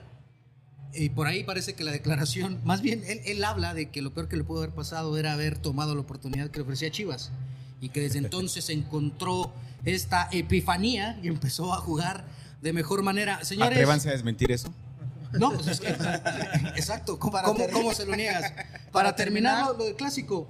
Favoritos, ¿no? Sí, da- empezamos con. Dame, dame tu resultado, Doc Bailón. ¿Cómo queda? Con, con marcador y todo, eh, que se vea que hay intención de ser asertivo en esto. Sí. Gana América 3-1, Mm, empieza perdiendo y termina ganando 3-1. Bien. Slick. Gana América 2-1. Yo me voy que gana América 2-0. Yo voy a dar un empate a dos. Y bien, ¿eh? Eh, Necesitábamos está- que el clásico Con agarrara el corazón está ese pronóstico. eh, con No, no, no, no, no, para. claro que Deseándolo no. más que pensando. La verdad es que sí. No, Y, y bien, necesitábamos que estos equipos anduvieran bien. ¿no? sí, obviamente. Siempre que los No, realmente, eso es, eso es lo realmente importante Ajá, y lo nuevo a lo novedoso. Ajá. Sí, que claro. están los dos en, en un nivel competitivo y que va a haber un Claro, clásico. hace muchos años. que Ojalá, no. ojalá Entonces, sea. porque los últimos, o muy cargados hacia, hacia América, o 0-0 aburridísimos. Espero que este sea No, un te buen... remites al 2008 y al 94 y no, no, qué bueno que las Chivas por fin están retomando ese Sí, protagonismo claro, que por entonces, historia de los 50 Por el le bien del fútbol mexicano. Desde el campeonísimo no veíamos. campeonísimo, no, no. veíamos También- ganar a las Chivas. Pensando más del lado de Chivas, ¿no? Con dos técnicos que pues no, no acostumbrábamos a ver en los clásicos. Así es. Sí, técnicos nuevos en clásicos, Técnicos ¿no? nuevos que, que no, no se ven tan apegados a la afinidad de cada uno de los equipos. Pero Que cuando uno ve lo de trabajo. Fernando Hierro y Panovich en un inicio dices, no, hombre, qué locura están haciendo. Sí. La verdad, tu servidor pensó de esa manera, ¿eh? Yo también, y- ¿eh? creo que han hecho un muy buen trabajo. Y nos han Así caído es. la boca en, en- en ese aspecto. Hay hecho, que terminar, eh, vamos a ver en qué termina el proyecto, pero inició muy bien, ¿no? Escuchabas a varios Chivas que estaban molestos porque dicen, bueno, ¿y ahora qué, qué vamos a hacer? Sí. ¿Ahora qué va a pasar? No conoce la liga y no sabe. La verdad es que tampoco nos volvemos locos de pronto con nuestra liga. No, no es una locura, es una liga medianamente buena tirándole a mediocre y que la mayoría dice que es competitiva y que es vistosa. No lo veo así, me parece que se ha ido diluyendo conforme a los años. Gracias a Dios tenemos liguilla. Sí, la verdad es que la liguilla es el punto más álgido por la situación del matar o morir, pero, pero hasta ahí. Entonces, Señores, por el bien del fútbol mexicano, qué bueno que llegan en, en buen momento. Esperamos un buen juego, ¿no? Buen Así juego. es, así es. Eh, vamos a, ya para terminar, vamos a decir los partidos que restan de esta fecha número 12. Vamos a empezar con el Puebla Atlas. Puebla, ¿no? Atlas viene a jugar el martes. Vámonos rapidito, ¿no? Puebla, Sí, ¿tú ¿cómo lo ves? Puebla. ahí? El- Atlas viene De de remontar. 4-0 al Tiene Olimpia. que ser. Jugó, jugó el viernes, jugó ayer, entonces lo vio. Yo Cansado. Puebla. Vamos Atlas, sí. Atlas, eh, Atlas. yo voy Puebla, Puebla, tú, Empate. empate. El que sigue es Tijuana contra Toluca. Aquí la verdad es un albur porque digo, Toluca Tijuana. perdió contra Mazatlán, ¿no? Tijuana se hace fuerte en casa y lo sabe manejar muy bien Piojo, sacar su ventaja en, en Es- esa cancha ese difícil. pasto sintético es, es Fatal para los jugadores, fatal. ¿eh? Hasta para ellos mismos, los mismos jugadores de Tijuana. Pero en fin, decisiones de- del club. Va Tijuana yo, por la sorpresa. yo voy Toluca en este. Vamos, Tijuana. El que sigue es Mazatlán Necaxa. Mazatlán, Eh, vamos con el, con el Vaya- patrón. Vaya juegazos. Sí, eh, qué, qué claro. barbaridad. ¿no? Vamos con el patrón Dios, Dios Ricardo Salinas. Pliego, ¿eh? Vamos con el patrón. Fíjate que por el patrón vamos con, con Mazatlán y me cae bien eh, Romano. Me parece que es un técnico que lamentablemente no, no sé, el fútbol no le ha dado lo que le corresponde, no ha tenido buenas gestiones. Ojalá por Romano que así sea. ¿De acuerdo? No, excelente partido. Ideal para sacar a pasear a los niños, ¿no? Es en viernes, Al ¿eh? parque. Si estuviéramos en Mazatlán sería un excelente partido. Vamos, vamos Así Mazatlán es. aún así. Mazatlán, perfecto. Luego viene la poderosísima máquina del Cruz Azul. La nueve veces gloriosa, ¿no? Dicen por ahí. La nueve veces gloriosa. Máquina cementera. no, qué, qué equipo. eh, qué- en fin, pero bueno, ahí va, ahí va retomando un, capi- un camino ascendente. Va contra Con el San Tucamio, Luis. ¿no? El Tucamaro. Se enracha, se enracha el Tuca. Sí, Vamos- vamos gana Cruz Cruz Azul. Yo también, Cruz yo también creo que Vamos, gana Cruz Cruz, Azul. Uf, clásico regio en casa de Tigres. Uf, está jugando ahorita Tigres. ¿Ustedes qué dicen? ¿Se meten en la crisis Tigres? Es que, a ver, y, y- y vamos a ponerlo como hablaste tú en un principio de los puntos. Tigres está entre los primeros cuatro. Sí, segundo, bueno, tercero. Bueno, cuando un equipo de los primeros cuatro pierde dos consecutivos. A mí se me hace que viene más la situación de no es el Sí, exageramos, técnico exageramos, exageramos. mediático que está acostumbrado Tigres a traer y el Chima se convierte, así como fue Jiménez, el portero de la América, el primer chivo expiatorio sobre el cual van a ir. Ah, en ese sentido me encantaría que ganara el Chima. En ese sentido, un, jo- Sí, un técnico un mexicano técnico joven mexicano. Que, que asume un reto importante con un entrenador que se va a la selección mexicana. Entonces, eh, de corazón, ojalá que ganara Tigres, pero creo que se lo lleva a Monterrey. Monterrey. Yo, Sí, yo también creo que se lo lleva a Monterrey. El tema del Chima, incluso ya vimos que trae ahí problemitas con algunos delanteros. Sí. que le- Sí, Manutos, ojalá pueda manejar ¿eh? el vestidor muy es que bien. es difícil manejar ese vestidor, No, ¿eh? pues, con el puro Guiñac tienes para volverte loco. Y Laines ahora. Lainez, que le contestó Oye, Guiñac. Que mejor ni decimos por qué no fue al mundial. Crecidito, Sí. ¿verdad? Regresó. Y, y la verdad es que no entiendo en qué, basado en qué o con qué argumentos Laine se toma esos aires de estrella marcada por el fútbol. El muchacho ha demostrado muy poco. Voy rayados. Volvemos a lo mismo del temperamento. ¿va? Si, si, si eres temperamental y te salen las cosas bien, lo aplaudes. Exacto. Pero si no, Si eres te- temperamental y no haces las cosas bien, pues quedas como un estúpido. correcto. Dice por ahí. lo dijiste bien. Dice por ahí un, un ex delantero y ex directivo de la selección mexicana, el señor Peláez, así lo dijo alguna vez a un comentarista. Yo voy, en esta me la voy a jugar y voy a ir Tigres. Vas con la localía. Sí, Excelente. yo, yo creo que sí va, va a ser Tigres. Pronóstico reservado, aparte. Sí, sí, es difícil, ¿eh? El clásico, el clásico- nunca le tenemos a ni uno. No, es fútbol Es que, es que- es que mexicano. analizamos de más, analizamos Sí, de más. claro. Es, es siempre mi pretexto. No, es que como tú no sabes y no me dices ahí por el- la camiseta, ¿va? Lo, lo que dice su servidor siempre es, este es lo bondadoso del fútbol. Todo el mundo cree que sabemos de fútbol. ganar. El de Sí, sí, Chivas América ya no todo. Ya lo dijimos, Pumas, Pachuca, Uf. aquí se juega el Rafa. puesto. Bueno, se lo tiene jugando desde la, desde la jornada La. Rafaneta. Y, contra no lo han corrido. Rafa. Contra Pachuca. Lo único que le puede salvar son el horario, ¿eh? Las 12 del día. en El México, smog y el en la calor. Ciudad de México, lo único que puede salvar a Rafa Puente y que agote a Pachuca. Si no, no veo posibilidades No, de que el dinamismo de Pachuca se va a comer al equipo de, de Rafa Sí. Puente. Pumas Vamos, Pachuca es el último clavo en el ataúd de Rafa y, Yo creo que sí. Yo creo que Sí, tristemente, la buena elocuencia que tiene no lo ha podido plasmar en sus equipos. Y su servidor también considera que va a ser el último partido del señor Puente. Después viene Querétaro contra Juárez. También este partido es muy importante para Cristante porque, Juárez. insisto, la silla ya está muy, muy caliente en la institución de los Bravos. Es ¿Quién ahora o nunca para Bravos. Si no Sí, gana Bravos, Juárez. la Sin- situación sin- se complica. Sin la playera puesta, licenciado, ¿eh? Lo más objetivo posible. ¿Qué, a- ¿A, qué vas la- en esta? eh, Difícil quitarse la playera de Juárez. Voy por Juárez. Voy por por Juárez. y la Juárez, yo también. ¿eh? Necesitan ganar y tienen Contra el ex talento con equipo de Cristante y la Sí. situación que se generaron aquellos ayeres. ¿no? ¿Y ya, ya va a tener afición? No. Sí, Pero- contra sí, Cruz. Azul. No, creo que este juego ya. ¿Este juego ya tiene afición? Y con Cruz Azul la próxima semana. Y es ¿eh? un tema caliente, Partido de ¿eh? alto riesgo, Sí, entonces. sí. ¿eh? Sí, sí, sí. Ojalá, ojalá y nada más quede en lo deportivo y no trascienda a la tribuna. Así Eh, es. Yo es voy fútbol. Juárez también. Yo voy Juárez también. Me, me parece que por más allá de que haya un tiempo difícil en el equipo de Ciudad Juárez, va a encontrar el resultado porque tiene mejor equipo, Así es. mejor calidad de jugadores. Entonces creo que Juárez va a ganar, Doc. Sí, vamos, vamos Juárez, muy apretado el juego, probablemente diferencia de un gol, pero vamos aún así bravos. Ok, Mm, después- Para cerrar la jornada, viene León contra Santos. ¿En dónde? ¿En León? Va a ser en León y me parece que aquí Fentanes, el técnico de Santos, también está por lo, definir. Lo salvó, ¿no? ¿A quién le ganó? futuro. Le ganó a Tijuana 3-2, creo, ¿no? Eso le, le dio un salvavidas ahí, una vida más. Un oxígeno, ¿tú crees que Entonces, si yo pierde creo lo que mantienen? puede perder el León. Yo creo que puede perder el León y sigue Fentanes y creo que va a ganar León. Hay que tomar en cuenta que León juega el día de hoy. Mañana, creo. Mañana juega León. En Mañana Conca juega Champions. León en Conca Champions. No, yo creo que León sin problemas. Sí, León también. Sí, León viene jugando un poco más, Santos viene a la baja. más efectivo. Ujú. Yo también creo que, que León, León va a ganar este partido. Señores, con esto terminamos el episodio de hoy. La verdad, ¿eh? Chulada de programa. sí, estuvo muy movido. Gracias, Lick, por, por Sí, gracias por acompañarnos. Por Lick. No, al contrario, no sea, al contrario. No sea la, última. vez. Este, dile a la, a la licenciada que te dé el permiso, hombre, pues Ya, te ya, en regresas ese- temprano. estamos realizando esas gestiones. Muy ¿no? bien. Tú me dices si requieres una carta firmada de parte del productor de Don Fucho. Sí, no lo quería decir al aire, pero Ah, perdón, te exhibí. Disculpa, no, no vuelve a pasar, perdón. No vuelve a pasar. Doc Bailón, muchísimas gracias Gracias. por haber compartido. Doc, seguimos pendientes, ¿no? Con eso de la NFL. Sí, a ver qué más se mueve. y pendientes de los cambios que va a Ezequiel haber. Elliott se va de los Cowboys. Ya Sí, se fue. ya se fue. Aún puede regresar. Estamos Bueno, sí. pendientes en el ¿Vaquero tintero, tú pero también, licenciado? ¿Mande? ¿Vaquero o no? Hijo, ya hasta me da vergüenza. Así es. Pues aquí hay cuatro, entonces no, no, no nos puede dar Podemos vergüenza. aventarnos un programa completo para llorar No, los cuatro juntos. El- hay un oso, pero no, no se ven, ¿verdad? No, yo creo que es osito cariñosito porque no, pues no, no eh, veo ahí. espero que no estés hablando del oso que hace nuestro equipo en Ah, ocasiones. no, no, no, No, hay otro oso aficionado como tal. Señores, bueno, con esto terminamos. Muchísimas gracias. No se puede defender, no tiene micrófono, entonces podemos hablar de él. Ay, disculpen si no atendemos mucho a la cámara, pero de pronto eh, se pierde uno en la conversación. Como lo hemos dicho siempre, esto es como si fuera uno en la sala de su Comenten casa. cómo les gusta, se ve más así o como allá o qué, con o sin.